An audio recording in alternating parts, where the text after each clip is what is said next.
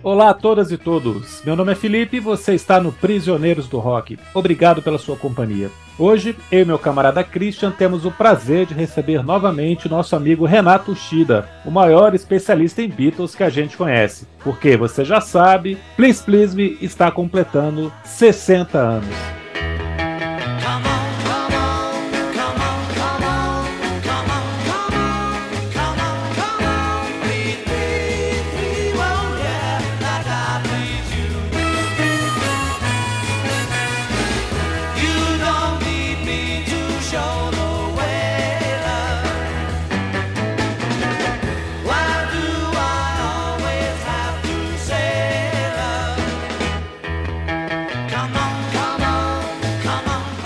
Vamos aqui debater se esse é um bom álbum, um excelente álbum, ou até mesmo se ele só merece ser lembrado pelo valor histórico. Será? Vamos ver. Renato, queria começar perguntando exatamente isso para você.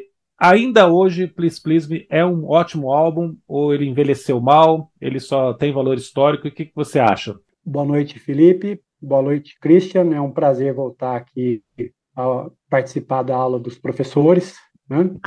E com a minha humilde colaboração. Então é sempre uma, uma satisfação muito grande. Esse aniversariante merece as honras, viu? Esse 60 aí. Sempre que tenho a oportunidade de participar do Prisioneiros, do Rock, eu faço antes uma audição e depois eu vou fazendo as minhas anotações. E esse disco, se, ele, se eu pudesse falar dele hoje, é o seguinte: a gente chegou entregou isso daqui e pode mudar a história da música a partir de então.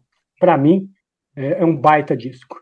E na minha audição, eu estava ouvindo alguma coisa aqui no computador e eu estava ouvindo a versão mono. Né? Então ficou bem distinto na, os instrumentos sobressaindo aos vocais. Então já se via ali uma potencial de, de, uh, dos músicos muito grande. E eu comecei a ler a história das músicas para trazer as informações para todos os ouvintes e eu tenho a conclusão que é um disco irretocável. Então, ele tem um valor histórico, é um baita lançamento. Eu estava conversando previamente com vocês aqui, ainda brinquei que esse seria o segundo disco dos Beatles, né? falei, eu falei do, do disco da do que tem hoje em, em vinil, da audição na Decca Records, né? Em que eles fizeram um, um senhor, uma senhora apresentação lá. Não tendo sido possível lançar aquele ali, veio Please Please Me, e sensacional disco de entrada. Eu acho que, do que eu conheço musicalmente, poucos grupos têm um, um disco de entrada com todas as músicas boas. Assim, ah, não, essa aqui eu não gosto, aquela ali mais ou menos, essa aqui encaixaram, não. Esse dia é um disco que é todo bom. Então, parabéns pro Please Please Me, é um disco histórico e que merece ser bem é, homenageado por todos vocês, por todos os ouvintes também, que eventualmente não o conheçam. Muito bem, vou abrir aqui minha participação. Sempre uma alegria estar com meus amigos Felipe e Renato. E engraçado, né? Duas coisas que a gente pode pontuar aqui é que a primeiro que a gente a gente gosta muito, né, de rock, que escuta já desde o rock dos anos 50, 60, essa invasão britânica, né, de uma certa forma foi uma uma salvada boa, né? Porque o pessoal dos anos 50 ali estava passando por sérios problemas, assim, né? Você tinha o, problemas com a justiça, muita gente que morreu, o Elvis no exército, né? Quer dizer, esses primeiros é, bluesmen aí e, e roqueiros que apareceram na, na América, principalmente, né, o Jerry Lee Lewis enfrentando problema porque casou com a prima, o Chuck Berry preso, é, o Little Richard tinha virado pastor, tinha dado uma, né, morreu uhum. uns caras, Ed Cochran morreu, Rich Valens morreu, então essa invasão britânica deu uma, deu uma arrumada, né? O surgimento de Beatles, Stones, The Who, The Kinks, um pouquinho depois, deu uma arrumada nas coisas, né? Eu li em algum lugar, o Renato, você vai me, me ajudar a confirmar esse dado histórico, assim, além da Decca Records, né, não ter aceitado fazer um contrato com os Beatles, é, eu li em algum lugar, eu, eu não sei se foi o George Martin que falou, quando ele escutou os meninos, falou, não, eu, eu aceito aqui ajudar e tal, esses garotos não vão me tomar muito tempo. Não, não sei se foi o George Martin que disse isso, ou se foi o, o, o empresário. Então, assim, engraçado como não havia uma percepção é, muito exata assim, do que poderia vir a ser essa música pop adolescente, essa música né, para, para os jovens. Ele não era empolgado, pelo né? que eu reli agora, muito empolgado, sim, não. É, é, George Martin, é, ele, ele chegou aí numa, numa apresentação no Cavern Club, e ali ele hum. viu o potencial.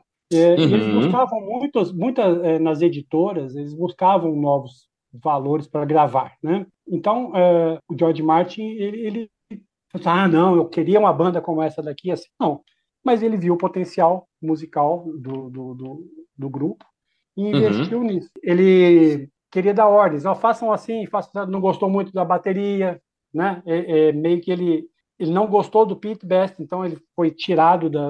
O grupo já não estava meio, de, meio que demitiu, né? Meio que demitiu o Pete tira, Best, né? Exatamente, tira ele, botou o Ringo Starr lá, não gostou da, da, da, da bateria do Ringo, você não tem uma boa virada. Uhum. Tanto é que na, na, participa, na gravação do, do, do Please Please, de Love Me Do, toca um outro baterista chamado Andy White. Depois houve uma discussão, ficou uma versão com Andy White, a versão uh, do, do disco Please Please Me, quem toca a bateria é o Andy White. Lá certo. na frente, fizeram lançar a, a, versão com o Ringo, né? É, soltaram a versão com o Ringo. Numa primeira gravação também, num, num, compacto que saiu, foi o Ringo na bateria. Então, e virou o produtor. Na primeira sessão de gravação, tinha dois produtores. Não era só o George Martin, tinha um outro, era Ron Richard, se não me engano. Aí, hora que finalizou o trabalho, o George Martin virou o produtor. Ele é o quinto Beatle, né?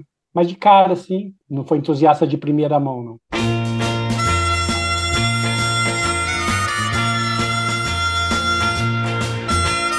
Chains, my baby's got me locked up in chains, and they ain't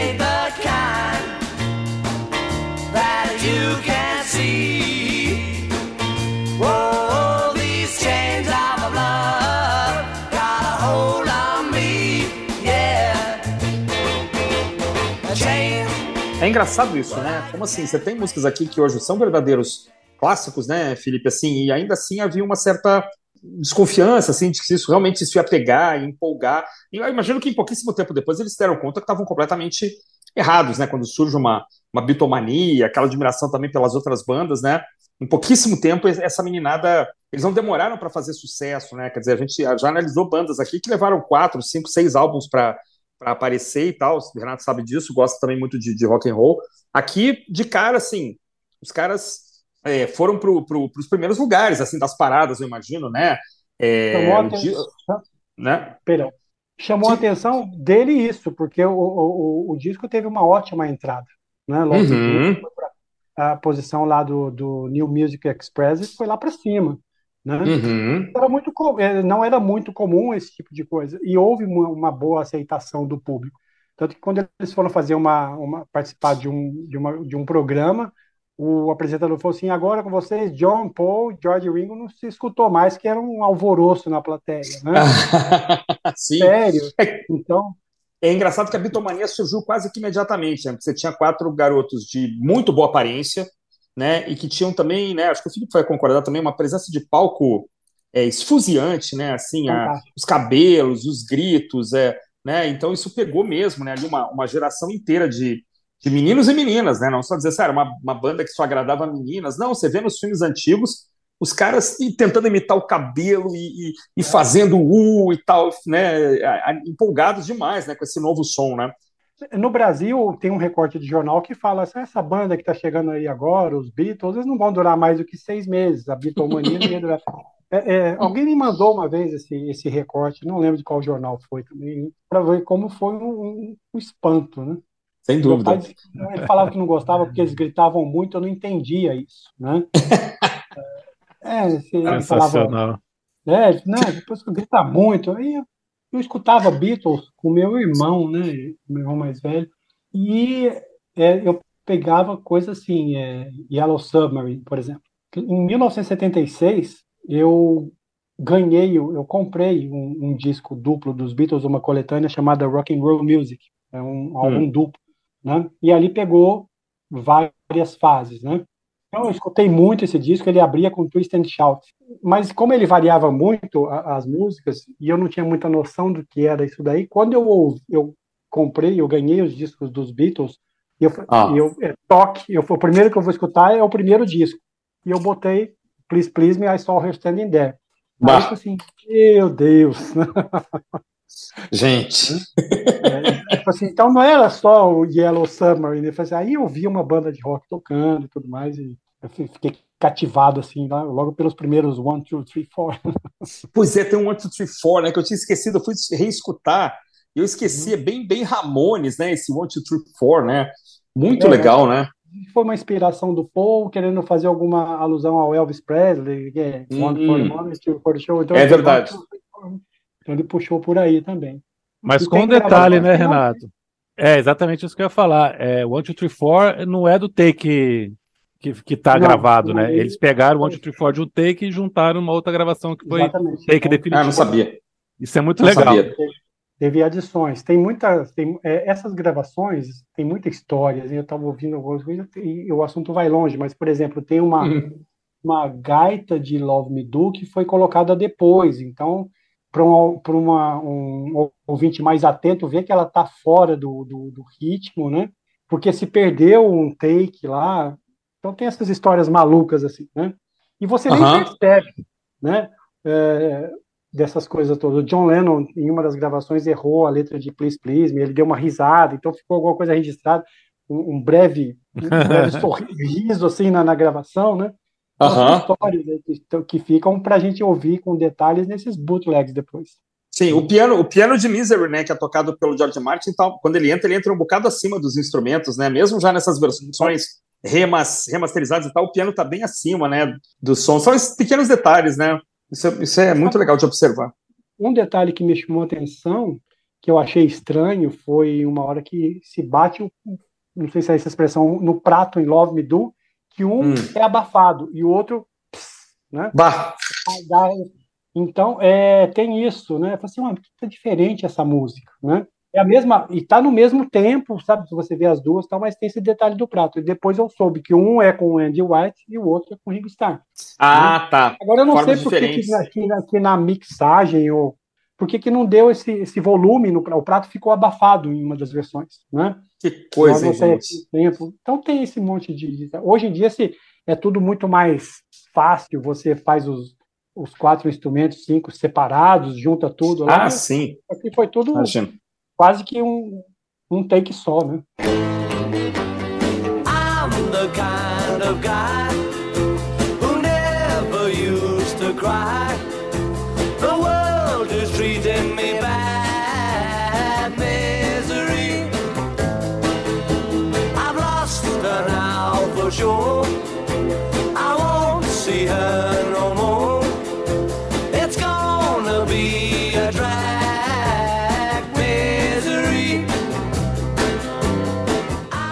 É, eu tava aqui pensando no que vocês, no que vocês comentaram, cara. É, você citou muito bem o fato de que os, os heróis pioneiros americanos estavam todos em baixa aqui em 63, né?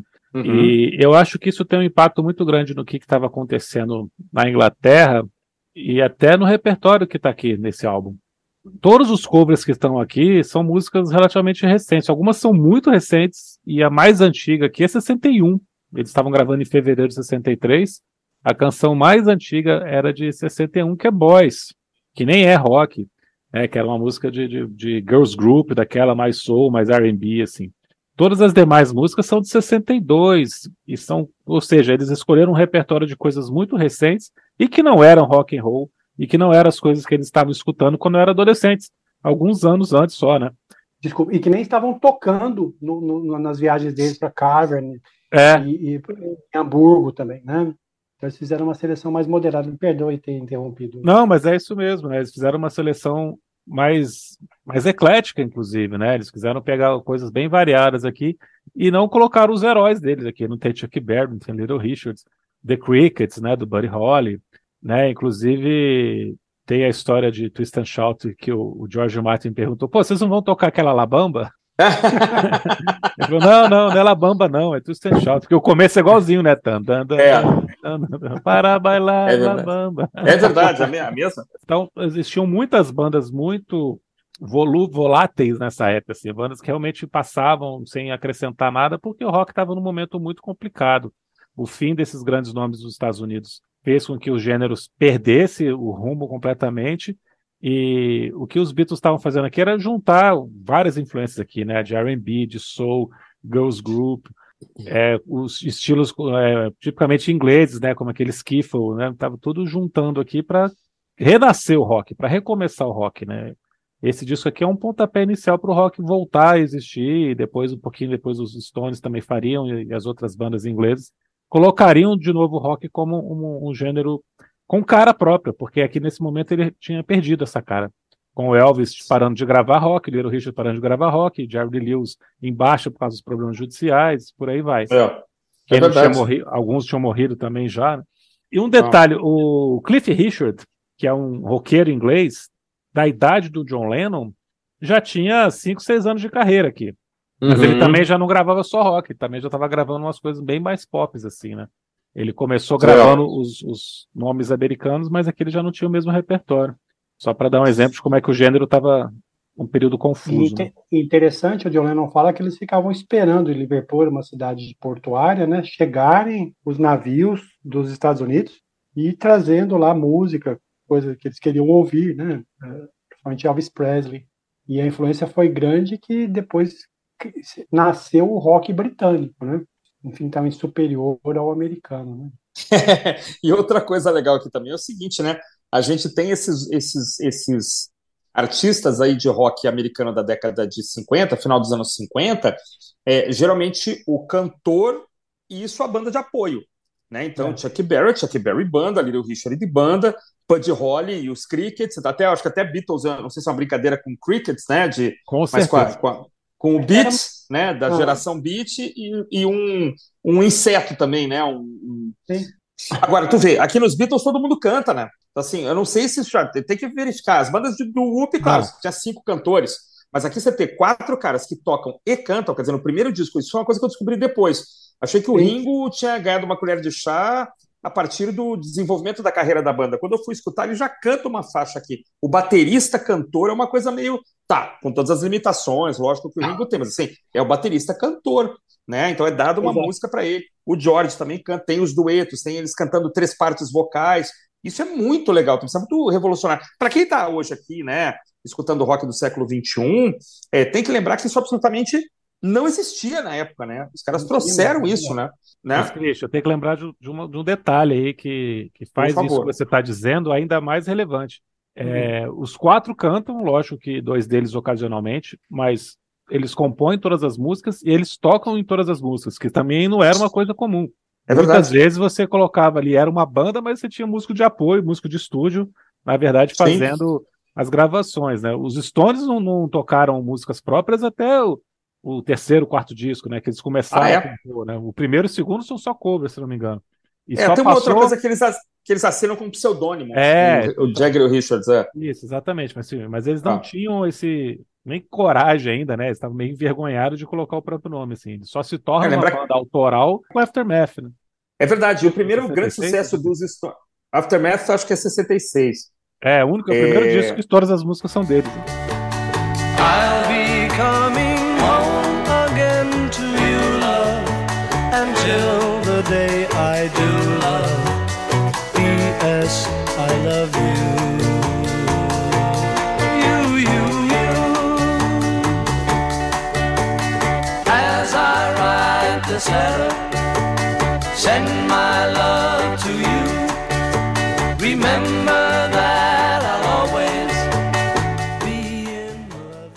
Por isso a importância desse disco, né? Ué, tem um grupo aqui, tá certo quase metade do disco é feito de covers. Mas algumas covers são até melhores que os originais. Eu não acho que todas sejam. Vamos discutir isso logo em seguida. Mas algumas são superiores.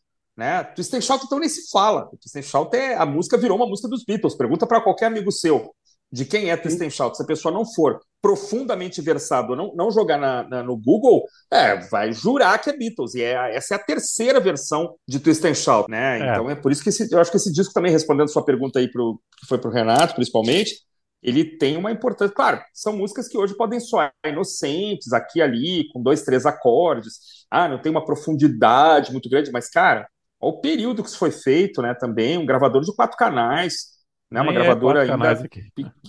Nem é. Dois canais, sei lá. É, né? foi gravado em dois canais, cara. Pois é. Eu acho que pra, o disco inteiro foi gravado em dois canais. Agora, só pra gente ser justo, os Beach Boys já faziam exatamente essa mesma isso mesmo que a gente está falando aqui, os Beat Boys já faziam, né? De compor, de tocar e de mais de integrante também tá cantando ali. É verdade. E aí é são verdade, contemporâneos, é né? É verdade, é verdade. Mas tinha uma linha, né, de, de surf É, music que, mas que aqui, os, né- os travou por muito tempo, né? assim, É, nessa nessa- época nessa- não era uma, era uma boys band completa, assim, apesar de extremamente talentosos, mas tinha um- um- uma visão ainda muito mais limitada, né? Tinha um, um escopo ainda bem menor do que os Beatles já pretendiam aqui É. com esse primeiro disco, né? E essa capa, hein, cara? Essa capa é uma foto também emblemática, né? É, tem É, história essa capa aqui. Pelo, pelo George Martin, não seria essa foto. Né? Pois é, Ah, é? essa história é boa. Conta aí, Renato, essa história da capa O- do zoológico. O George Martin, ele era fazia parte da sociedade britânica lá, zo- zoológica, né? Então ele queria tirar a foto, fazer a foto da capa de estreia dos Beatles no zoológico, em frente à seção de insetos. né? Aí não foi aprovado, o zoológico lá não aprovou, né? Então eles não tinham onde fazer a foto, fizeram no prédio da IMI, né? Felizmente, né? Vamos fazer lá, né? Junto com os insetos, eu acho que seria um fracasso. Eu ia pisar na bola do dia. Essa foto não chegou a ser feita, então. Ela, ela não. Não, não chegou a ser feita, não foi, não Tá. foi autorizado. né? Renato, e esse Mas prédio não existe mais, né? foi demolido, né? Seria um Uma ponto pena, de né? visitação legal. Tem, eu tenho alguns amigos que visitaram o prédio, né? Tiraram fotos ali né, ne- nesse andar e tudo mais, mas quem Conseguiram foi, tirar foto lá. Né? Exatamente. Mas quando eles fazem uma foto, tem uma foto que eles fazem mais tarde, não me lembro para qual, acho que é para uma coletânea, Foi para a coletânea azul, vermelha e a azul. coletânea azul, que é no mesmo lugar, eles mais velhos, né? Exatamente. É, reproduziram Tá. aquilo ali. A- a- esse prédio foi demolido mais para cá, bem mais recente. Que pena, hein? É, que essa pena. capa, essa capa da coletânea azul seria a capa do, do Get Back, né? Que nunca existiu. E depois virou Exatamente. Ah, tá, tá. Aí, aí peguei- eles fizeram a foto no mesmo lugar, porque o Get Back era estamos voltando até nisso, né? Era um retorno, né? A chamada, a chamada que eles fizeram para a série lá da, da, da Disney, né? Era justamente The Beatles Get Back nesse, nesse prédio da EMI. E ainda fizeram uma Ah. montagem legal que está no andar de cima a, a foto do Please Please Me e embaixo. Ah, é, que legal, cara. Ah, bem, cara, que bem, bem bacana mesmo ah, o trabalho lá da arte. É coisa assim, isso aqui é uma coisa para fazer um pôster, inclusive, né? Com Aham. certeza. É legal. cara. Sensacional, sensacional ideia aí. Agora, tem uma coisa aqui, né? A capa, é, é, eu imagino que a imagem que eu tenho aqui na minha frente seja original, tem o nome do disco, né? Da Beatles em amarelo, Please Please Me em vermelho, e embaixo é, com Love Me Do e mais 12 canções. Assim, Love Me Do já tinha saído em compacto no, no finalzinho de 62, é, e já, já- já fazia sucesso, então, já era um sucesso Love Me Do. Já, eles É. já tinham gravado quatro músicas. Então, quando eles entraram para o estúdio para gravar, eles tinham que lançar, era padrão um, um- um- um disco ter 14 músicas. Foram gravar mais 10, né? Aí fizeram a seleção lá e tudo mais. Você sabe, Fetter, que eu nunca tinha reparado isso, mais 12, né? Então dá 13 músicas, então tá Pois faltando é. uma aqui. né? Tá faltando Ah, uma, isso é engraçado.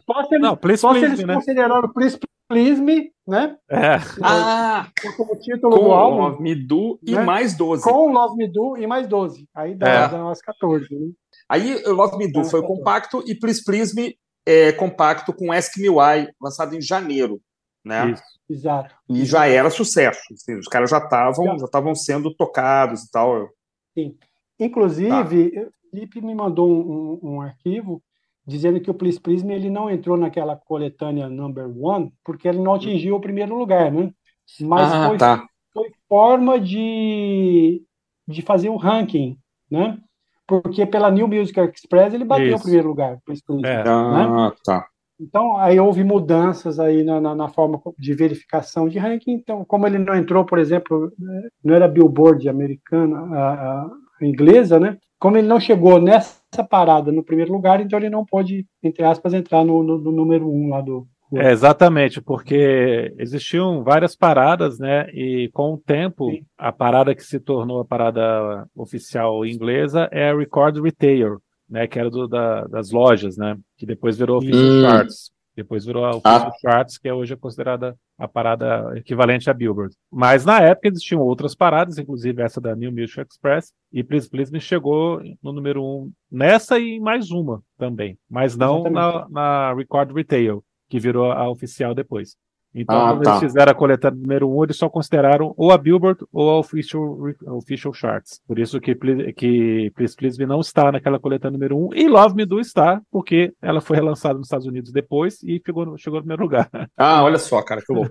Mas os dois singles já foram primeiros. Né, em, em, algumas medidas, eles já foram, é. já foram primeiros colocar, primeiros lugares. Mas Fantástico. assim, na Inglaterra, na época né, que a música foi lançada, na Inglaterra, Love Me Do chegou numa posição boa, mas não top 10 né, uhum. nessa parada. Décimo sétimo, salvo engano. Isso, nessa parada que, que é considerada oficial hoje em dia. E Please Please Me chegou em segundo lugar, inclusive foi em fevereiro de 63, como eu fiz naquele post lá que eu mandei pro, pro Renato ver. One, two,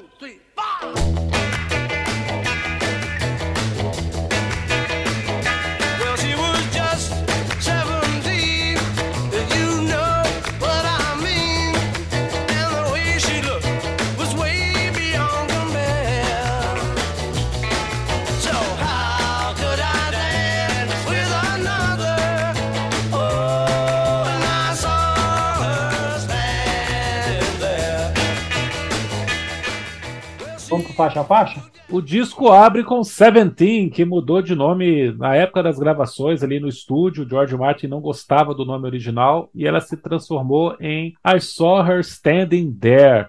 Excelente abertura, cara. Que faixa de abertura sensacional. Uma música que perfeita até hoje, assim, 60 anos depois, é um rock empolgante, muito bem construído, com uma linha de baixo que foi assumidamente copiada do Chuck Berry, né? Mas eu acho uma música maravilhosa, cara. E vocês? A Soul Standing There sempre me chamou a atenção pela linha de baixo. Eu acho uma linha de baixo é, extremamente complexa. Né? Não sou baixista, mas eu acho que eu não consigo reproduzi-la. E que talento né, do Paul. E ele fala justamente isso. Ele admitiu que esse riff é, foi influenciado pelo Chuck Berry na música I'm Talking About You de 61. Né? E obviamente está ali o baixo também é uma música do Paul McCartney, né? Ele fez essa letra aí. Acho que quando se abre um disco com uma música dessa, assim, não, é sucesso, né? Se me permita, eu assim, vamos, ah, pode fechar a porra toda. Já arrebentou aqui. É, eu acho que é uma das melhores faixas de abertura de disco de estreia da história do rock, cara, né? Assim, é, é, é, é excelente. Ela, ela já, assim, é uma música é, que tem elementos é, que vão ser usados né, pelo rock para décadas à frente, né? A, a, a, abertura, o refrão, volta o refrão, uma ponte no meio e, e, e o solinho. Isso é, isso é muito legal, né? Eles estão tocando muito bem, muita confiança, né? Eles já passam muita confiança nessa primeira faixa. Né? Então a gente veio falando aqui que eles já vinham se apresentando, já tinham dezenas e dezenas de shows, né, feitos na Inglaterra, na Alemanha, tá na cara, né? Que você não tá lidando com uma banda amadora, uma banda que começou ontem, né? Os caras já tinham um cancho, aí isso tá tudo aqui A Só Her Standing There. Talvez o nome Seventeen fosse um nome meio perigoso, não sei, né? A letra, ela, ela, ela brinca com esse limite ali entre os, entre os 17 e 18 anos, né? Que é uma, uma coisa meio. Talvez hoje sofresse é, críticas ou cancelamentos, ou, né? Mas na época é, problema, mas né? é, no Reino Unido, o, a Age of Consent, né, que é a, a idade da, a maturidade é 16, né? É 16, né? Já era é. na época, né? É, então 17 aqui não seria problema, não. Tava naquele conceito de barely, barely legal, né? Barely legal. barely legal. Recém ali. Né? Eu acho maravilhosa, cara. Uma música que, é o que o Renato falou, já, já quebraram tudo e vamos em frente. Renato, essa foi gravada de manhã, né? Do, no... Foi pela manhã. Histórico dia 11, é 11, 11, né? 11 de fevereiro de 63. Né? Isso, que, que é, quando eles gravam 10 músicas é 11 de fevereiro de 63. Eles gravaram essa de manhã, né? Porque é, é um detalhe interessante que eles gravam duas músicas de manhã só. Você vê como é que depois o negócio acelera, né? É muito legal. É porque assim, vários takes, né? Várias. E, é, e o pessoal porque... do estúdio ficou impressionado. Falou assim, pô, a gente fez uma pausa aqui, os caras continuaram lá tocando e tomando leite. Qual da voz, né? O, o, o Richard Langham, né? O hum. operador lá da, de, de Please Please, ele fazia, eles ficavam bebendo leite lá. Quando a gente voltou, eles estavam tocando direto. Né? A gente nem acreditou nisso. A gente nunca tinha Olha visto o grupo trabalhar tanto durante o intervalo para o almoço, e eles continuaram lá mandando ver. Né? É, e, aí, bem... e aí vem Misery, né? Que é uma música que não, não é comentada nos dias de hoje, não está em coletâneas, né? Não, não, é uma música, quem conhece mesmo, claro, sabe, mas assim, e é maravilhosa, né? Ela tem uma, uma coisa muito inteligente, né? Na estrutura de acordes, tem a ponte também, né? E esse pianinho do George Martin, embora ele esteja acima, bem acima da gravação do som, da gravação da, da, da base, ele é muito inteligente também, né? Quer dizer, já é um começo ali de, de colaboração, realmente, que se transformou em uma coisa é, chave, né? Para, digamos, para a segunda fase dos Beatles, né? E acho uma música fantástica, assim, mas não, não, não é mencionada hoje, né? Assim, tá perdida não, aí, né, Renato? Exatamente. Ela não, não é, ela não é pop, popaça, assim, né, de, de rádio, né? Foi uma canção gravada em, em 11 takes para chegar, chegar no, no produto final. 11 né, takes, final. cara. 11. E eles usavam essa música para abrir shows da, da Ellen Shapiro. Né? Ah, olha aí. É bacana, né? Essa, essa e é- história. É, e ela é Paul McCartney ou ela é mais, ela é mais John Lennon? É uma música mais do John Lennon, ele fala, ela é mais minha do que do Paul, mas ela foi escrita pelos dois, né? Aham, aham. E é John, é John Lennon, né? E eles gravaram para Helen Shapiro, né? Eles queriam Sim. que ela, ela cantasse. Que, aliás, uhum. a Helen Shapiro, eu não sabia, cara, descobri esses dias agora para estudando para o episódio. Ela tinha 16, 17 anos nessa época só. Cara. Ela, ela foi escrita para ela. Muito novinha, né? ela era muito novinha, era a maior estrela pop da Inglaterra da época, né? Quando os Beatles saem em turnê nessa época, eles saem em turnê como o terceiro ou quarto do, da trupe ali, que a Ellie Shapiro era a principal, né? E ela era uma adolescente. Vou até, vou até verificar essa correção que eles faziam ela, essa música no show, na turnê deles, viu? Preciso, preciso verificar ah. isso.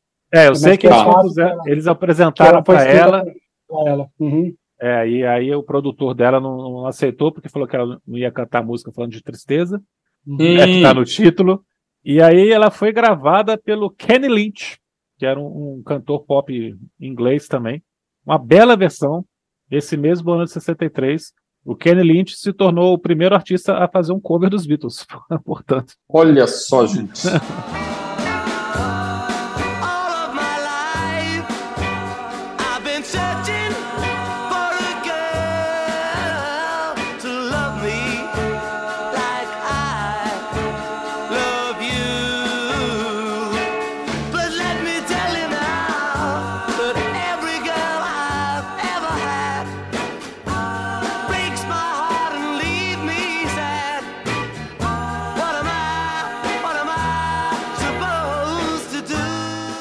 Aí em seguida ele entra com Ana, uhum. que é um cover do, do Arthur Lex, Alexander. É uma música cantada pelo John aqui, é uma baladinha também. Gravada em três takes, para você ver como é que era diferente a, a, o andamento deles no estúdio. Né? Uma música levar 11 takes, essa aqui em três e chegar no, em Twist and Shout fazendo um take único, só por uma questão de saúde do, do, de garganta do John. Né? Música muito bonita. Eu tinha ela em compacto brasileiro aqui. Infelizmente, eu não sei onde foi parar esse compacto. Né? Compacto de Ana? De Ana. Né? Ah, que legal.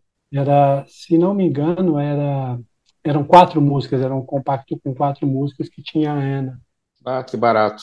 É, cara, belíssima música, muito legal, cara. É o primeiro cover aqui do disco. Essa música foi originalmente lançada em setembro de 62, cara. Muito recente. Imagina, eles tinham acabado de escutar e já tinham feito uma versão do Arthur Alexander, né? Ele mesmo cantava uma música mais swingada, assim, mais soul.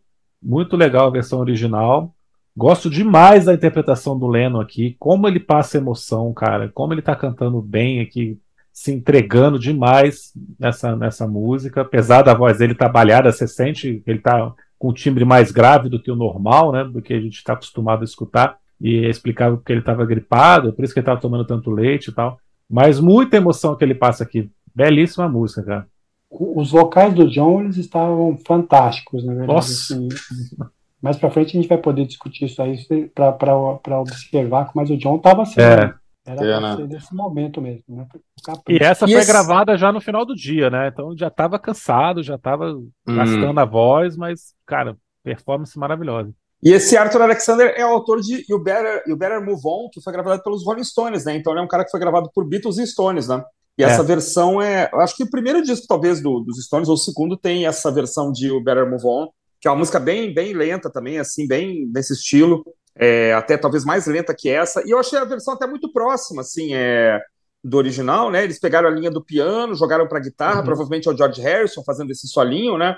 Eu achei bem equivalente, assim, até a versão dos Beatles um pouco melhor, assim, a, a, do Arthur é mais trabalhada, tem cordas, né, tem corais. Os Beatles deram essa despida na música e eu, do, escutando as duas eu achei a dos Beatles é, melhor, assim, diferentemente da próxima música, que é um cover, mas eu, acho, eu achei a versão original, eu nunca tinha escutado, fui escutar agora para nossas pesquisas aqui, que é Chains, né, que é é, da Carole King, do Jerry Goffin, que talvez fossem casados ainda, provavelmente, né? Sim, eles eram, é, eles eram casados. Ainda, ainda era uma dupla que fez muita música boa, né, cara? Onde você encontrar a assinatura Goffin King pode se né, mergulhar tranquilo, porque essa dupla fez música muito boa. Né? E Chains é uma música muito legal, música excelente, cantada pelo George aqui, né? Mas eu depois ouvi o original, começa com do assim, eu achei o original um pouco melhor, mas não sei se eu, se eu vou apanhar aqui agora. Eu achei o, o original da, da é, que é um disco da Carole King, né? Eu achei melhor, mas é uma bela música, uma bela canção. Quando eu escuto as versões, ou os originais que os Beatles gravaram versões, eu sou tendencioso, assim, a dos Beatles é melhor. E isso aconteceu bem recentemente aí, na hora que nós ah. chegarmos lá no, no Baby It's You, que é do Burt Bacharach, é, eu escutei a outra versão da, do Shirelles lá, falei assim, não, John Lennon aqui arrasou também. A gente vai chegar lá daqui a pouco. Cara, mas a versão da Carole King é de 1980, que ela foi é fazer mesmo, uma, cara? é, ela foi gravar uma, uma, coletânea de músicas da época que ela era só compositora. Essa ah, música foi lançada. Não, não vi isso.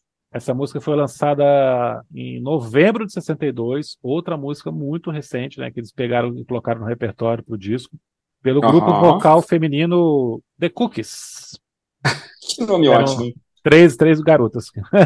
é uma daquelas tantas, né, como os, os Charvels que o Renato acabou de citar. Sim, sim.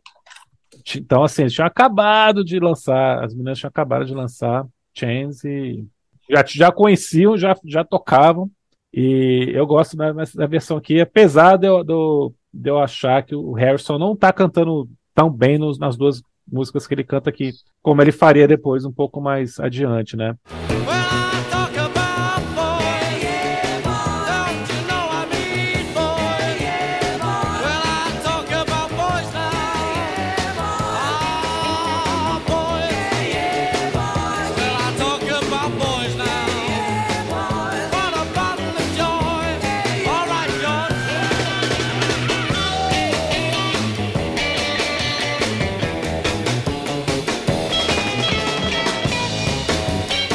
Ao contrário de Boys, que é a próxima faixa aqui, que eu acho incrível, cara. Como o Ringo Starr tá se divertindo, como ele se entrega também aqui, como ele não tá nem aí com a letra. Eu acho divertidíssima essa música. Excelente a versão de Boys aqui, que é outro cover também.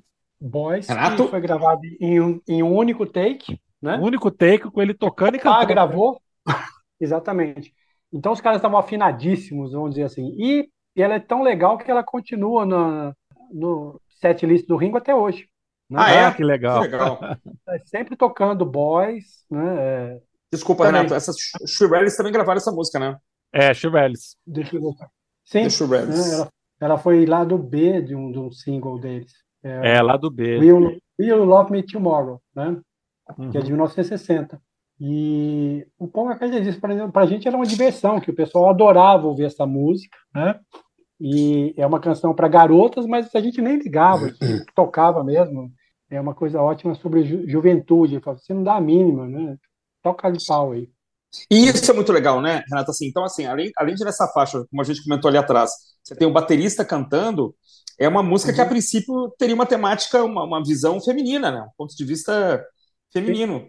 Então, isso também é meio revolucionário, porque né? Garotos cantavam músicas de garotos e garotas músicas de garotas. Mas como uhum. aqui é impressionante assim, você tem um baterista cantando numa banda de rock uma música que a princípio teria uma temática é, feminina. Isso, isso uhum. né, na Inglaterra monárquica, assim, né? Isso é um negócio meio meio pé na porta também, né? É, é. Acaba, sendo, acaba sendo libertador para quem está escutando jovem, né? Pô, o cara está cantando a música, eu posso também, e, e, tudo bem, não tem essas barreiras, né? Então, como isso é, é, são pequenos pontapés iniciais, Boys também é uma música que não está em coletânea dos Beatles, também não, não, não é uma música citada entre as 30 melhores, talvez, da banda, talvez nunca, né? em nenhuma lista. Mas como Boys... esses pontapés iniciais são importantes, né? Boys saiu numa coletânea assim, a Rock and Roll Music, né? Olha só. Em 76, né? E é. é uma curiosidade que eu vi que o, o, era um número que o Pete Best também tocava no Cavern Club. Isso. Ah, tá, legal. Legal. É interessante isso, né? O Ringo canta porque o Pete Best cantava, né? Você, ah, você é o baterista. Mas, quem, mas, quem canta o, essa é o baterista, seja quem for. Né? O, o, Ringo, quando ele era baterista do Horror Storms, é, Horror Storm and the Hurricanes, ele também tocava essa música. Ah, ah que legal é uma música que, que música de para bateristas, né? Não sei por que escolheram é. essa daí. É que eu acho que, a, eu acho que a, o jeito de tocar na hora que ele canta é, um, é uma coisa simples, né? Um flan, um, é o jeito um bumbo. Também, né? É, ela é bem, deve ser fácil para o baterista cantar. E uma coisa que me chama a atenção, o, o Ringo tinha uma vibe, né? E próprio em Boys, em que ele ele fazia coisas que não eram comuns. Ele falava assim, alright, George, né? Então mandava um alô ali para entrar um solo de guitarra. Verdade. Ele faz isso também com bastante animação em Beatles for Sale, né? É, uhum. Então era uma coisa que ele fazia com, com leveza, mas que deixava um negócio, uma marca ali na música dele, né? Então isso é muito bacana. É verdade. É, é uma coisa que a gente não estava acostumado a ouvir. O baterista lá no fundo faz a parte dele quietinho, a hora que ele pega, ele manda bem o recado dele e faz isso. Tanto é que ele era ali a, parte bem humorada do grupo, é, era muito por causa do Ringo, né? É verdade. É verdade. Na época que eles estavam lá em discussões e tal, o Ringo era o que fazia a ponte entre os outros três ali, sempre teve é, com os três ali, né?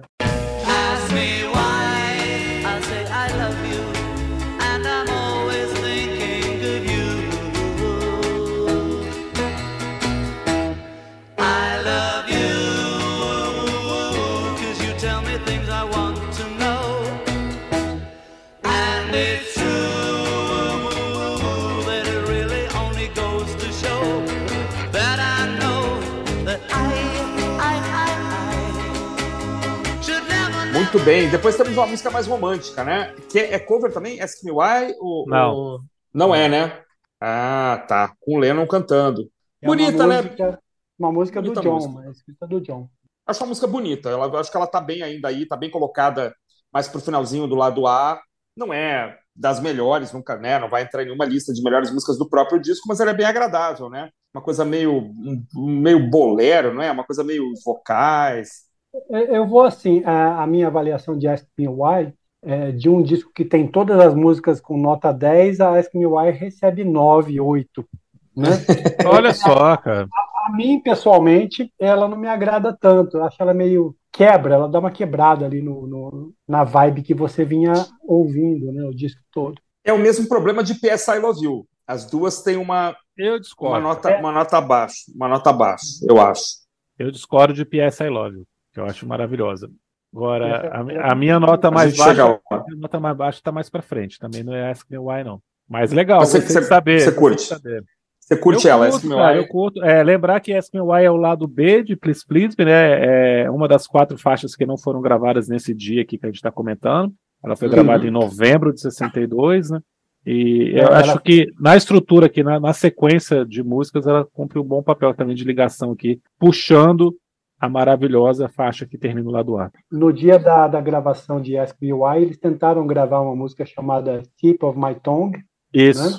Que foi descartada depois, e eles deram essa música pro Tommy Quickly gravar essa música, né? Hum. É, Tip of My Tongue.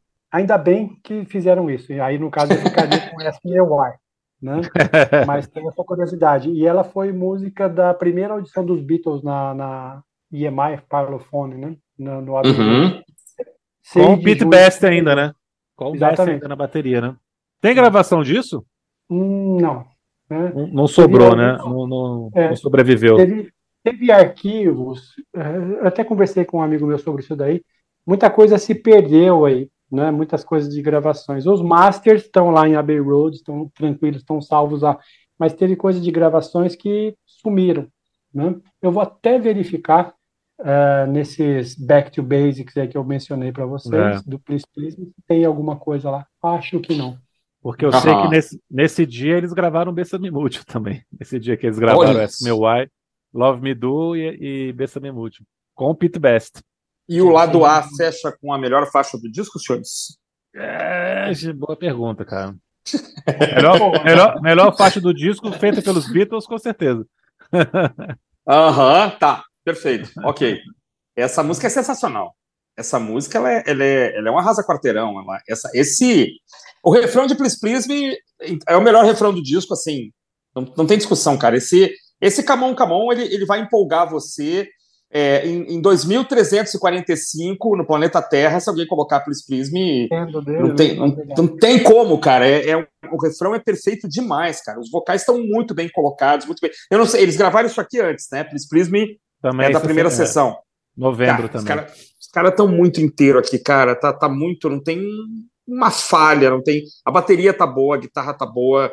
É, a divisão de vocais no refrão, quando acontece, um vai para para o falsete, o outro fica. É muito bonito, cara. É, é dois minutos pop perfeito, assim, cara. Perfeito. Uma música que chama muita atenção mesmo. E o John Lennon fala que ele se inspirou no Roy Orbison, né, para escrever essa, essa canção.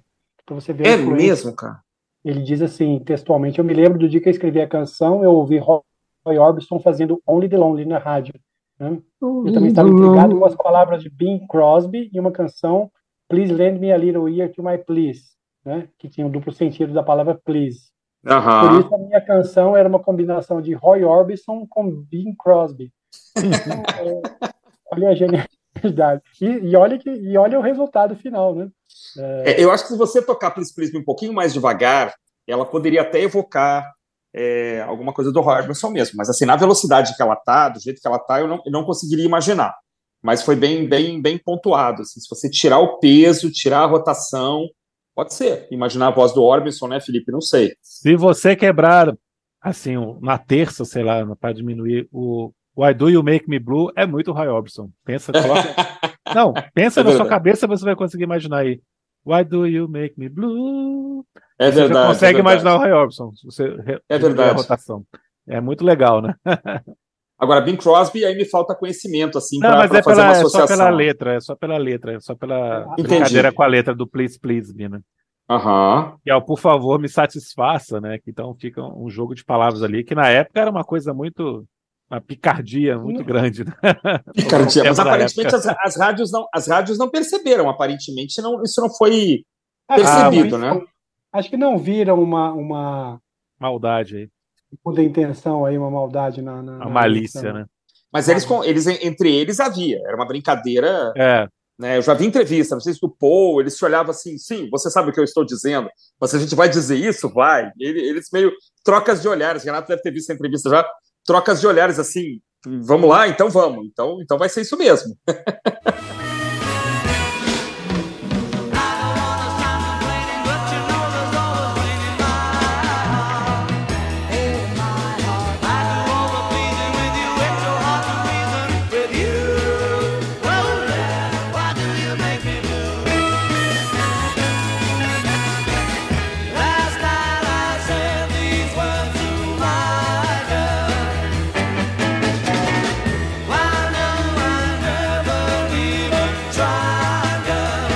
eles faziam brincadeiras, né? O, o, Paul McCartney fala que quando ele apresentou a Seventeen, voltando um pouquinho lá para o John Lennon, fazia uma menção a Beauty Queen também, né? Para fazer a rima.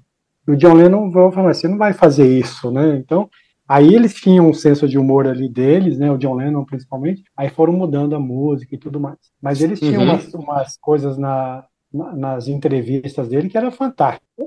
Fazendo uma, uma pequena. O, o, George Harrison, quando chegou na, numa primeira reunião com o George Martin, os outros também, né? O George Martin perguntou: tem alguma coisa que vocês não gostam? Você fala, né? O George, o George Harrison viu e falou assim: olha, eu não gosto da sua gravata. deu, deu, uma quebrada, assim, que o negócio ficou meio tenso, né? E o George, o George Martin era um, um lord, estava usando uma gravata cara, né? Então, mas, mas para você ver como é que os caras estavam animados para coisa e tudo mais. Então tem muito essa, essa, essa veia deles de humor, assim, sarcasmo também. Eles trocaram no, no, nos versos iniciais, né, de I Saw Her Standing There, que era Well, she was just 17, she was never a beauty queen, que era o, o verso original. Beauty Queen, é. E aí Exatamente. trocou para You Know What I Mean, né, que ficou também com uma maliciazinha. Que, a ideia, né? que foi a ideia do John, que é do John Lennon. Esse, é. ah, tá. Isso é muito bom, né? Fica aberto, né? Fica aberto é, a interpretações. É uma né? sacanagemzinha ali, né? Você sabe. Mas não dá, é, você, não pode, você não pode dizer que eu estou dizendo isso, né? É. é o que eu Mas nada dizer, muito né? explícito, né? É verdade. Mas, cara, é uma canção realmente maravilhosa, impressionante. Eu gosto muito de, dessa brincadeira de chamada e resposta que eles fazem aqui, né? Do On, Come On. As vozes Sim. estão estupendas também. Como é que eles tinham um, um apuro né, nesses, nessas melodias vocais, nessas harmonias que eles construíam já nessa época, ali com 20 e poucos anos. Um cuidado extremo, né? Uma música muito diferente do que existia no rock na época. É uma produção também desse single que eles fizeram, sei lá, 15, 20 takes, né, Renato? De, de 18 takes. 18, 18 takes, né? Então, assim, é muito cristalino, muito bem gravado um som lindo demais até hoje de se ouvir essa música, né? E, cara, estupendo. Dois minutos, como o Christian falou, dois minutos de pop perfeito. A, a música original que eles apresentaram, ela era mais lenta um pouco, e aí depois eles aceleraram. E como eles usavam bem a gaita aqui, né? A harmônica aqui, né, cara? John Lennon, né? Em Please Please na medida certa. Cara. É mesmo. Depois, o, o, Renato, você tem essa memória mais, mais rápida do que a minha para a música dos Beatles, esse uso da harmônica ele foi ele foi caindo foi né embora, assim, né? Banda, é. Né? não, ficou também. só no comecinho aqui e não tem mais registros assim de harmônica né? é engraçado né quer dizer vai ficando mais mais elaborado o, o som dos caras mas uma, harmônica, uma harmônica sempre é agradável né de se ouvir eu acho é, um som agradabilíssimo né mas acho que já no, no, segundo disco já já some a harmônica né pois é, tem que dar é. uma repassada aqui e mesmo nas gravações solo também do Lennon, você eu não lembro dele assim, tocando, não, né? Não, não. Que era uma coisa meio Bob Dylan, que o Bob Dylan já tinha feito essa, esse, esses primeiros disquinhos ali dele com muita harmônica, né? Com uso ah. bem interessante, né? E, e, os Beatles deram esse segmento assim, mas não, isso não foi muito além, né? Eu acho que não passou Posso estar enganado, mas acho que não passou do primeiro eu, disco mesmo. Eu também, eu também uhum. acho, eu também acho. Foram tão influenciados pelo Bob Dylan depois, mas a gaita não, né? A gaita eles deixaram para lá mesmo. É. Eu acho que depois de There's a Place, que é a última música que tem gaita, nunca mais, né? É bem provável, bem provável. Engraçado, né? Isso é engraçado, porque é bem, é bem, é, é agradável, né? Combina bem com o violão, com a guitarra, com essa guitarra meio acústica, né? É um som agradável e muito bem. E, e as linhas são muito boas a, a linha de Please Please Me, é, embora seja em cima da linha principal, é muito interessante. A, a linha de Love Me Do é muito interessante. Ah, é o né? solo de gaita, né? O solo de Love Me Do é, é, é na gaita, né? Ele faz o solinho é, ali e um tempo considerável, né? Sim. Muitos acham que essa é a melhor música do disco, né? Love Me Do, que é muito legal, né, caras? Assim, é também uma música em tempo um pouquinho mais lento, mas, de novo, vocais maravilhosos, gaita maravilhosa, é, e o baterista Andy White tocando super bem aí, a versão que eu conheço, né? Tem uma coisa de a parada, a volta, né? Pá, love. É muito legal, cara. Essa música é. Eu, eu acho uma música até demais. difícil de, de, de, fazer, não é, não, Peter? Ela é. é tão simples que ela é dificílima, não é? é dificílima, é, é. mas bem, bem complexa, né? De você fazer é. Love Me Do, né? É, eu acho que ela é fácil, tocar, é fácil de tocar mal. É fácil de tocar mal. É, é difícil tocar ela de, direitinho. É, é isso. Os vocais demandam uma, uma sinergia muito boa entre os vocalistas. É, o andamento é desafiador porque ele é perigosamente lento, então é fácil de acelerar, é fácil de perder o, a, a, batida. Não é, não é tão fácil, não. Eu já vi muita gente tocando mal. Tocando bem, ela, tocando direitinho, não é, não é tão simples, não. Segunda melhor faixa do disco, talvez, só perdendo para Please Please Me. Não. Ou Twist and Shout, não. Depois de Please Please Me Twist and Shout, disparado para mim é só Her Standing There, sem a menor dúvida. Ah, puta, é verdade. Eu, tô, tô, eu deixei ela de lado.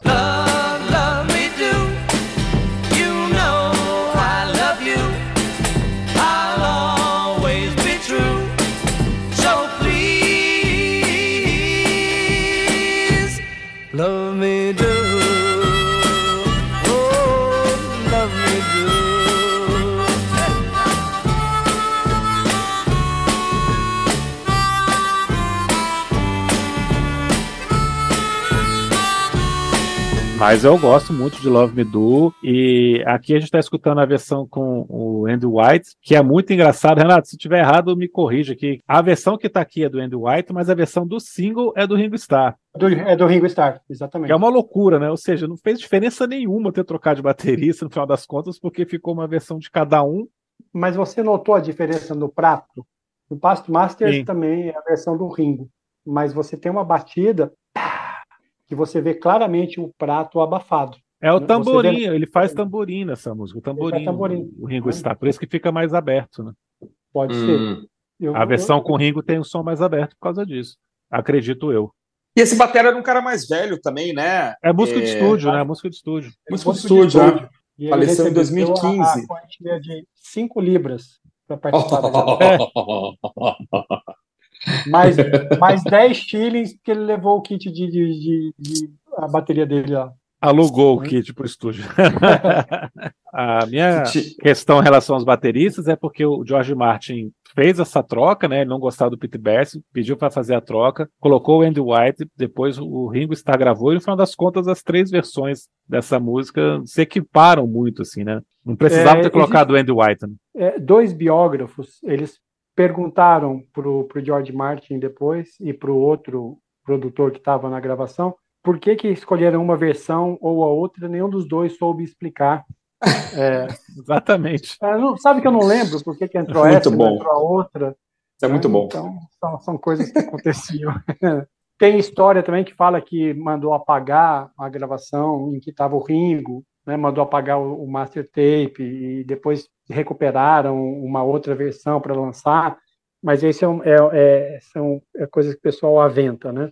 E aí temos o lado B do Love Me Do, que é P.S. I Love You. Eu gosto, eu acho uma música caça, viu? Eu adoro. Também tem o Andy White aqui na gravação. Né? Isso. Ah, Mas eu escutei. Muita influência de música negra, né? Muito o, é. o soul, o pop soul da Motown também aqui, muita influência. Cara, o jeito que o Paul canta aqui parece que, que é um artista negro cantando, impressionante. O vocal dele aqui, né, as entonações que ele dá, parece que ele está fazendo parte do, da Motown. Eu acho bem bonita essa música. É uma música escrita pelo Paul em 61. Estavam lá em Hamburgo ainda e o Paul escreveu hum. essa música. Dizem que ele escreveu para uma namorada, depois ele negou isso, né? depois de casado ele negou isso, né? é. A Linda ah, não, gostou muito do Que engraçado. Eu, eu lembro, o Renato deve ter essa coletânea. Eu, eu tive em, em, minhas mãos, nos, nos anos 80, uma coletânea que eu acho que era Love, Love, Songs, eu acho que era o nome. Sim. Uma capa imitando couro, um, um disco duplo, né? Exatamente. Marrom. E ela uhum. tinha o, eles, o, o, rosto meio dourado, um desenho dourado, né? Se não me engano. Acho que é isso. E eu escutei P.S. Love You pela primeira vez nessa. E aí eu não gostei das vozes que acompanham o Paul não sei, tem essa, essa, essas mudanças de acorde, P.S. I love you, you, não, assim, não me agradou na época. Eu fiquei com a memória afetiva negativa dessa música, na verdade. Falei assim, pô, que música meio bobinha, na época, tinha 14, 15 anos, sei lá, e achei ela meio bobinha, assim, eu, aí fui ouvir agora, ela, ela passou, mas não, eu não, não acho ela boa como vocês acham, ela, para mim, ela, ela passa, ela passa, mas não chega a ser uma, como, como Ask Me Why, eu acho é, tá bem, tá bem aqui no contexto, tá, tá legal, mas não é uma música que me empolga, não. Ao contrário da próxima, que é um, um cover. Puta, um cover fodástico, cara. Que coisa, que versão legal aqui. Burt Bacharach, agora recentemente falecido, né? Exatamente. É, compositores. É, música da Shirelles, versão original. Foi lançada em 61 também, relativamente nova, né? Menos de dois anos antes aqui que eles tinham escutado. Leno também destruindo nessa voz aqui, outra vez ele entregando muito aqui, muito emocionante. Cara. Eu acho Baby Tsu uma das melhores covers do disco. Cara. Só, só não tá competindo com o Twist and Shout, claro.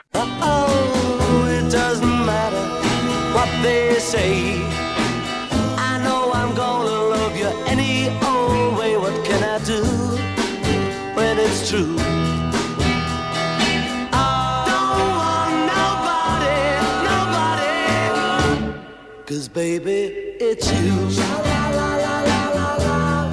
Baby, it's you.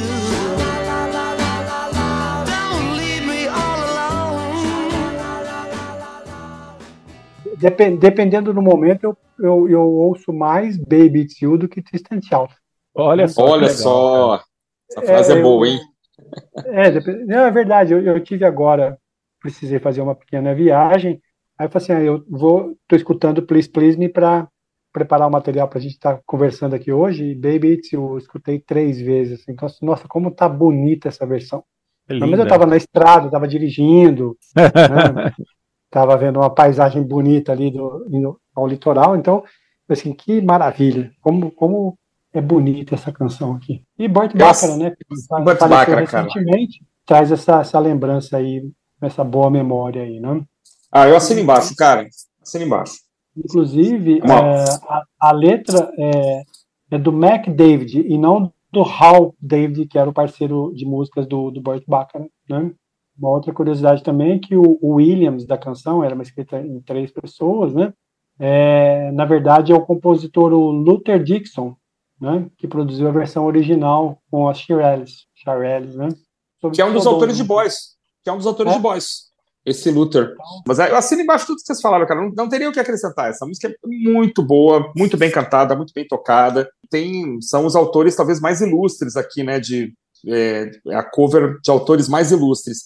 Não sei se a banda também não tem um dedo aqui de, de gravadora, de produtor, né? Olha, vamos gravar algumas coisas para tentar também atingir é, um público talvez um pouquinho mais maduro, e aí a Taste of Honey entra nessa linha também né, de fazer uma coisa um pouco mais séria, de tentar ampliar o leque. Não sei o que vocês acham, não sei se o Renato tem algum relato sobre isso. Né? Por que, afinal, gravar Baby Two e, e, e, a Taste of Honey, né, que serão as músicas mais sérias, digamos, né? Talvez, não sei se tem essa, esse objetivo.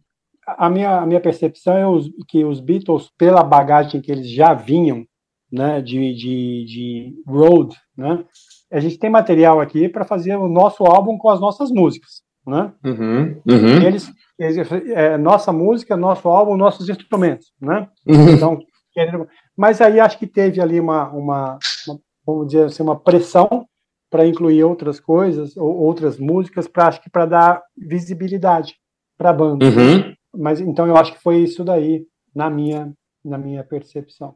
Perfeito. Né? Então gravar no Taste of Honey, por exemplo, não é Beatles, né? Taste of Honey, não tem nada a ver. Não, com... não tem nada a ver, é verdade. Não, para complementar aqui, Baby Tsu, que foi a penúltima música gravada no dia, né? Foi gravado já depois de nove da noite, então eles já estavam encerrando ali. Por conta disso, ela foi gravada em três takes, se eu não me engano. O Renato sabe isso de cor aí, me corrija se eu estiver errado. três, três takes, né? E, mas eu concordo com vocês. É, algumas dessas músicas, como eu falei, são músicas muito recentes, né? Todas elas fizeram muito sucesso todas elas tinham chegado ali top 10, né, na, no Reino Unido, e, e, eles colocaram essas coisas bem pops, assim, com um atrativo com um público maior, né, como essas versões cover, ao invés de gravar coisas que eles já tocavam em Hamburgo, por exemplo, né. Agora, também a gente pode pensar a respeito dessa vontade dos Beatles de não soar só rock and roll quando a gente escuta Do You Want to Know a Secret, que não tem nada a ver com, com o restante do disco, das músicas dos Beatles, pelo menos, né? É bem diferente, com uma inspiração em Branca de Neve, que é uma história engraçada também. E é cantada pelo George Harrison. O que, vocês acham dessa música? De onde é que saiu a história da Branca de Neve? Eu não conhecia, não, Felipe, essa história. Você sabe, Renato, quer contar aí? Tem uma menção mesmo que do You Want to Know Secret foi escrita pelo John, inspirada em I'm Wishing, né? Isso. É, tema do Branca de Neve, Os Sete Anões, do Walt Disney. É, é um diálogo da Branca de Neve, do, do filme da Disney de 37, que ela está conversando com os passarinhos lá, que ela fala ah, as primeiras frases da música, né? Eu tenho um segredo, deixa eu te contar e tal. Ah, não sabia, cara. John, a mãe do e John mãe... cantava essa música. Listen, do you want to know a secret? Do you promise not to tell? Whoa, whoa, closer. Let me whisper in your ear. Say the words you long to hear. I'm in love with you. Ooh, listen. É uma gracinha, né, cara? Uma música bonitinha, bem feitinha, romântica, né? Até assim, tem uma estruturazinha. É, eu, eu acho que ela, ela de novo está na mesma linha né, de, de, de de Boys e, e de P.S. I Love You, mas ela é muito superior. Eu acho ela muito melhor que essas. De Ask Me Why e P.S. I Love You, né? Ask Me Why e P.S. I Love You, perfeito. É, eu acho ela bem superior. ela é, tem essa coisinha inocente, mas ela é, é muito bem muito bem feita, eu acho. O John Lennon falou em 80, numa entrevista, que ele deu essa música para o George Harrison porque ela tinha só três acordes e ele não era o melhor cantor do mundo, mas ele vem melhorando. Puxa vida! Então, Maldade, né, cara? Pegada, Maldade. Né? É, ele tem melhorado muito desde aquela época, né? Então, o John dava essas, essas espetadas. Assim. É, Do Want to Know a Secret foi gravada pouco depois do, do, do, lançamento desse disco por um cantor inglês chamado Billy J. Kramer e chegou no segundo lugar da parada principal inglesa e no primeiro lugar da, da New Music Express. New Music Express. Numa versãozinha também muito bonitinha, cara, bem legal. Escutei hoje também desse cara, do Billy J. Kramer.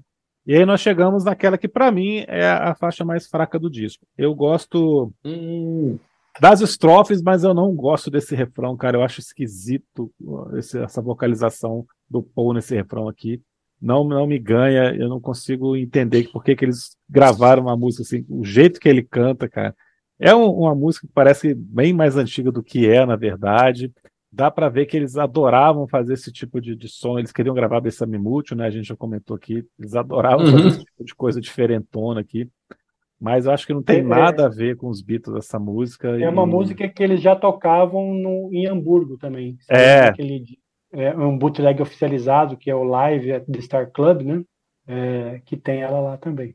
E é engraçado que era ah, música que ela começou instrumental e depois que ela ganhou letra, né? Ela ganhou, foi gravada com uma letra alguns anos antes, né? E a Barbara Streisand gravou nesse mesmo ano, em 63, no disco de estreia dela. Cara, eu gosto demais dessa, dessa, dessa faixa, cara, por ela ser diferentona. Eu lembro que a primeira vez que eu escutei, eu achei incrível, assim, a ideia dos caras, né? E eu não sei porque eu achei que ela era também muito mais antiga. Eu pensava assim, pai, deve ser uma música de um filme dos anos 40. Parece 50, demais, né, cara? Eu ia falar isso, ela entraria como trilha sonora de um filme de western, por exemplo. Sim! Né? É, é, fácil, é. fácil, Sim, fácil, fácil. Eu fiquei com ela... essa sensação também. Então, ela tem é... esse clima, né? Ele tem esse, um clima antiquado, né? De filme antigo. Né? Então, talvez isso faça a música interessante pro, pro disco ali, né? Mas eu, eu acho o vocal do Paul bacanudo ali para essa para esse momento. É, eu gosto, acho que os backing vocals são legais também. Eu, eu gosto bastante dela, assim. Eu lembro que a primeira vez que eu escutei, eu falei, que será que é isso?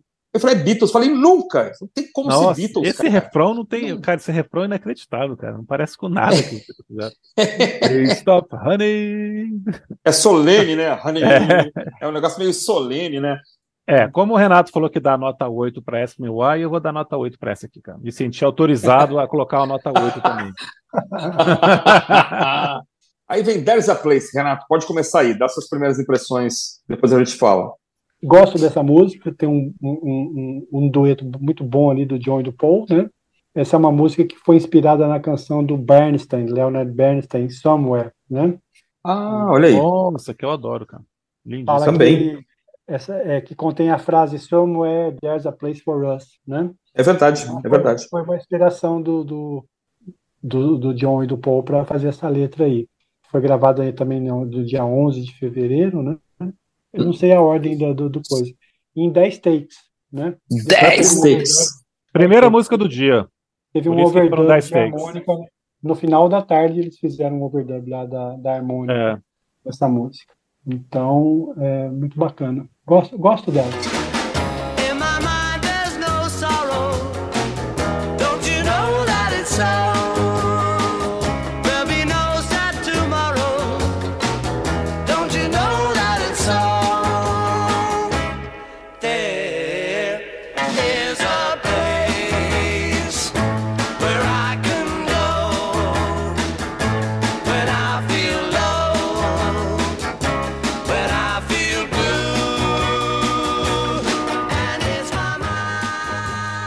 Saber esse detalhe de, de, de fato, There's a Place for Us, a Time.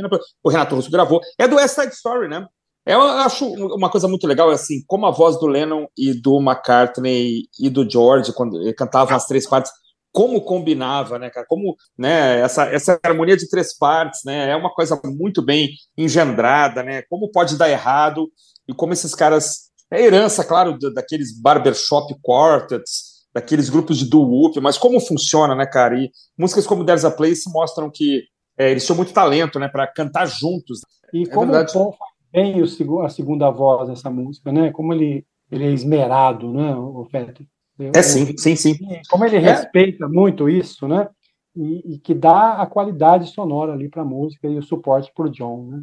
There's a Place foi a primeira música do dia, né? Foram 10 takes, eles gravaram, é, gastaram boa parte da manhã tentando acertar essa música. Dá para entender porque tem uma harmonização vocal bem complexa, né? Essas puxadas no começo de cada uma das estrofes aqui, uma coisa muito ousada, muito original, né? Muito bem feita. Eu acho incrível. E um destaque enorme para essa letra, né? Porque eles tá, o John Lennon está fazendo uma letra que não está falando de um relacionamento amoroso, como todas as outras praticamente do disco. Né? Pela primeira vez aqui ele está construindo uma letra falando de um lugar que ele precisa ir, de uma construção de um lugar de fuga, né? de, um, de um espaço para os pensamentos, ou de um lugar onde ele fica mais tranquilo, até para pensar no relacionamento também, mas não é o foco da letra, né? que é muito legal. É um lugar onde eu posso ir quando, quando me sinto mal, quando me sinto triste, quando quando estou sozinho. Que, na, né? que, é na minha mente, né? Ele ainda fala. É, assim. na minha mente, né? na minha mente não há tristeza. Que é uma coisa que o Lennon faria isso de forma recorrente ao longo da carreira, né? Inúmeras outras vezes ele vai falar disso em outras canções. O próprio Strawberry Fields ele fala sobre isso, em My Life, né?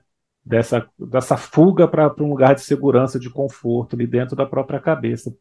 Então, é acho, acho, legal fazer esse destaque para uma letra que sai do lugar comum desses garotos ainda, né?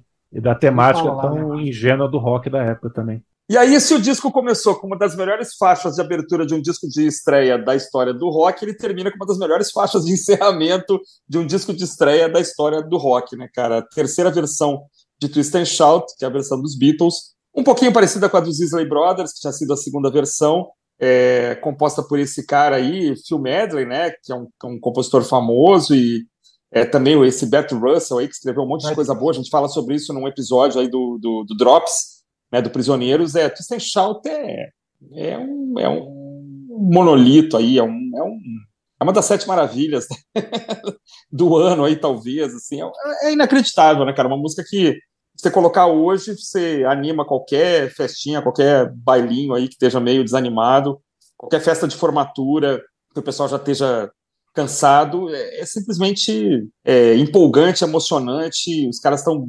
cantando tudo, uma música simples, né, cara? Os três acordes, fantástica, né? E o Lennon cantando demais. Dizer mais o que, Renato, de Twist and Shout? É incrível, né? Acaba o disco, assim, agora se virem, corram atrás da gente aí, né? Eu, eu diria dessa maneira. façam, façam melhor do que isso daí, né?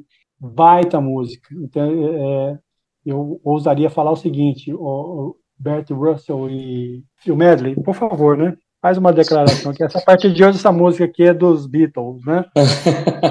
ela é interessante em 86 quando ela apareceu naquele filme é, com o estrelado pelo Matthew Broderick, que ela voltou para as paradas, né? É, é verdade. Ela entrou é nas verdade. paradas dessa, com essa música que acaba o, o, o filme, né? Que tô cantando, entre aspas, a música, e ela bateu lá o 23 na Billboard. Né? Olha só, é o Curtindo a Vida Doidado. Então ela deu uma revivida ali. Para mim, eu fiquei feliz de ouvir essa música num disco. Falei assim, poxa, então até hoje tem relevância né, é, tocar uma música dos Beatles, né? Porque eu vivia procurando, é, ainda não, o CD ainda não estava tão acessível assim, né? Uhum. Nossa, lançaram a música dos Beatles.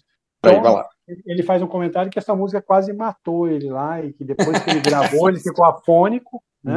Que demorou um tempo para recuperar a voz. Ele estava bastante gripado nesse dia aí e fez essa performance simplesmente memorável, assim. Visceral, né?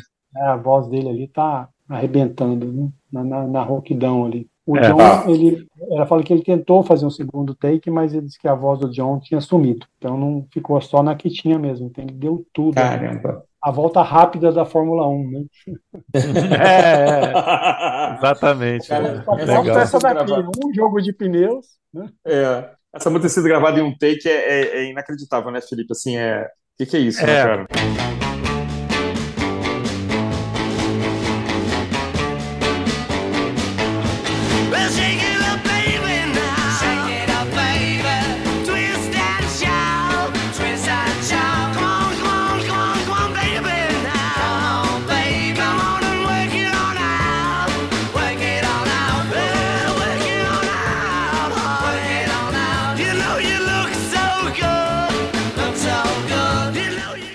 É muito legal. É a história de como eles chegam nesse dia de, de, gravação, né? Que eles começam às 10 da manhã, faz uma paradinha rápida para almoçar, que é como o Renato falou no começo, eles nem almoçam, né, eles voltam e continuam ensaiando, porque eles não estavam satisfeitos, porque de manhã eles só gravaram duas músicas, faltavam oito, e aí eles perdem um tempinho no meio da tarde fazendo overdubs, e tem um detalhe que a gente não comentou, que é que no começo da noite eles perdem um bom tempo gravando Hold Me Tight. Né? O Renato hum, até falou que Me Tight depois entraria, mas não na, nas versões desse dia, né? eles, eles regravam para o With the Beatles, calendário tão apertado aqui de horário, né, de um, uma agenda tão apertada aqui, eles só tinham esses, essas horas para poder fazer essa gravação, eles perderem uma hora com uma música que não entrou no disco, é desesperador, né? Então, é, eles conseguem recuperar depois com, com, takes únicos de Boys, né? Um ou dois takes de Chance, Baby It's You, mas o horário estava acabando, faltava uma música, porque tinha esse padrão de 14, e aí o George Martin fala, né? E La Bamba,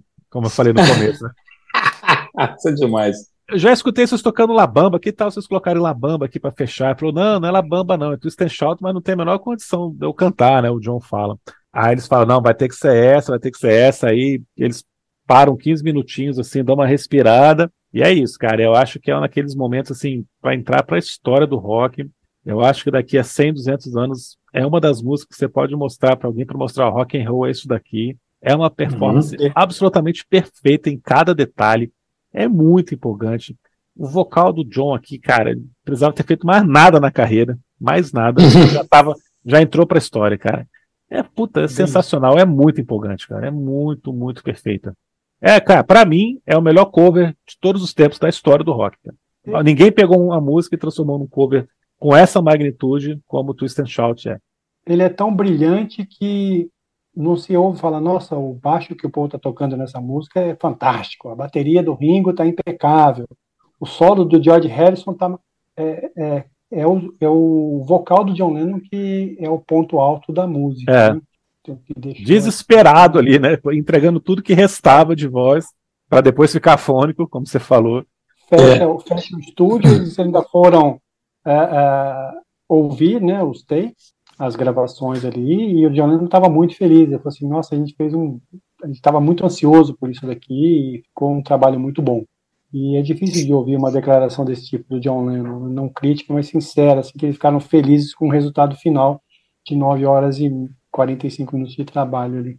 É, e duas coisas também interessantes é que, assim, a, a versão dos Isley Brothers, né, é, Isley, Isley, Isley, é uma versão que já tem, é, já tem essa, essa estrutura do de no meio ter o ah, já tem isso, mas não nem se compara, cara, não tem como assim você dizer, tá, a estrutura é a mesma, é, é porque na primeira gravação não tem isso, não né? é uma gravação mais rápida, com top tem um saxofone, top notes, uma gravação tem um saxofone chato e tal, mas enfim, é, os Isley Brothers deram a estrutura, né? Mas os Beatles, cara, simplesmente transformaram no rock and roll.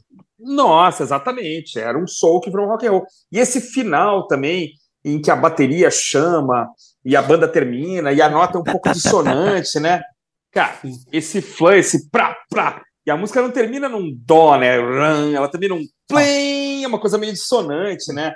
Isso depois vai ser explorado a exaustão no rock and roll, né, cara? A música terminar com uma, sei lá, se é uma nona, alguma outra coisa, é, não é a nota, não é a nota fundamental, né? É uma nota acidentada. Isso é muito legal, né, cara? isso vai vai por isso que a gente diz assim que esse disco tem essa importância para o rock and roll porque ah é a primeira vez que isso aconteceu não é mas assim era um momento que a coisa estava muito em baixa né e esse disco tem muitos elementos que vão ser depois é, é, assim vai servir de inspiração não vou falar que foram copiados ninguém copia ninguém mas assim há uma inspiração muito grande depois para bandas que viriam logo depois né tanto na, na dos dois lados do, do Atlântico né e isso é fantástico isso é, é maravilhoso e Twist and Shout é é um capítulo à parte também, né? É, é uma música que dava, dava um episódio só sobre ela. E fecha o disco com perfeição, né, senhores? Esse disco é fechado.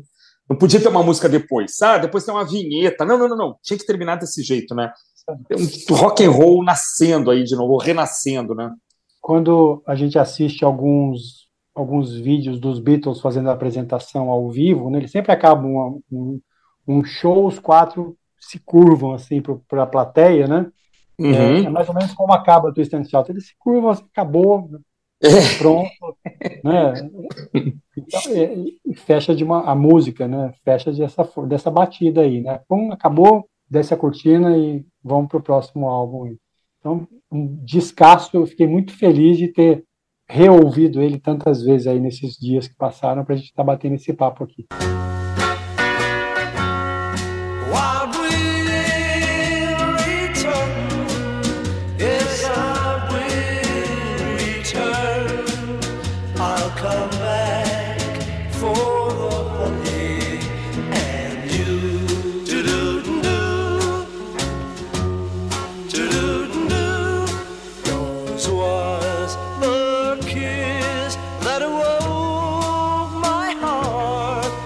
Bom, nem preciso dizer que foi primeiro lugar no Reino Unido, né, de todas as paradas possíveis que existiam naquela época, como a gente falou no começo, existiam várias paradas, né, mas aí foi unanimidade, primeiro lugar em todas. Com o tempo, esse disco vendeu milhões aí ao redor do mundo, né, inicialmente ele só foi lançado na Europa, com essa configuração que a gente está falando aqui, né, com essas faixas e com essa capa. E aí, pronto, né, a porteira está aberta, dali para frente o negócio só ficou melhor, né, Renato? Esse é, comentando aqui a primeira pergunta que eu fiz para você no começo, esse disco é sim um valor histórico absurdo, mas ele também é um descasso, né? Um baita disco. Eu concordo e a importância dele, ele foi votado pela Rolling Stone, pela revista, né, como o 39 álbum assim, de 500 é, greatest albums de, de, de, todos os tempos, né, ele é o 39 lugar. Né, é, merecidamente. Eu até botava um pouquinho mais para frente pela importância que ele tem para a música, para o rock, é, depois do que aconteceu a partir daí, como disco de estreia principalmente. Né? Então tem que ser guardado com muito carinho mesmo. E, e, e acho que são poucos uh, os lançamentos que a gente pode falar assim, nossa, está fazendo 60 anos e a gente está aqui exaltando a qualidade, o que ele contém, o conteúdo dele. Né? É, eu estava pensando nisso outro dia, 50 anos do Dark Side of the Moon, né? Então a gente está ficando meio pobre de material. Então a gente está podendo fazer comentários assim, nossa, 50 anos atrás esse baita disco, 60 anos atrás esse daqui, é, é, 50 anos do, do, do Larry B. Olha o que a gente tem de material aí, contam histórias, né? E o que falta de material hoje em dia para a gente estar tá fazendo isso aqui, sei lá, alguém vai falar assim, nossa, em 2023 estava sendo lançado tal álbum, né? Então vamos comemorar os seus 50 anos lá em 2073. Será que vai ter alguma coisa ainda assim? Talvez a gente esteja é falando 100, os 100 anos é de Please Please. Muito bem, meus amigos, estivemos hoje aqui então no seu podcast Prisioneiros do Rock, falando sobre os 60 anos deste maravilhoso disco de estreia dos Beatles, o disco Please Please Me. Se você nunca escutou, escute. Se você conhece só as principais músicas, ouça as músicas que não são muito lembradas, né? escute na sequência, primeiro o lado A, depois o lado B, porque vale a pena demais. É, nós tivemos a, o nosso querido amigo Renato Shida aqui hoje com a gente, nosso bitomaníaco preferido, né? Um, um, cara que sabe muito, que, que nos auxiliou aqui a pontuar alguns detalhes, algumas coisas interessantes. Renato vai estar com a gente outras vezes aqui, com certeza. Eu queria antes passar para o Renato, é, convidá-los também para acompanhar nossa conta no Instagram, que recentemente chegou a 4 mil seguidores orgânicos que estão lá nos acompanhando, sempre conteúdo inédito, todo dia tem uma postagem nova, que não tem conexão muitas vezes aqui com a nossa, com o que a gente está gravando no programa, são outros assuntos, são datas fechadas, aniversários e mortes e outras coisas aí que eu e o Felipe vamos alimentando lá no Instagram. Então vá lá também. Renato, muito obrigado mais uma vez. Que seja mais uma participação de várias. É, a gente conta com você sempre aí. Valeu mesmo. Eu quero agradecer mais uma vez a oportunidade ao Christian e ao Felipe para poder participar desse programa do Prisioneiros do Rock. Eu acho que o conteúdo é sempre muito interessante. Eu gosto muito de ouvir. E então a alegria de participar é muito bacana. Please Please Me, o Christian já falou sobre que ele, a importância dele, ouçam mesmo.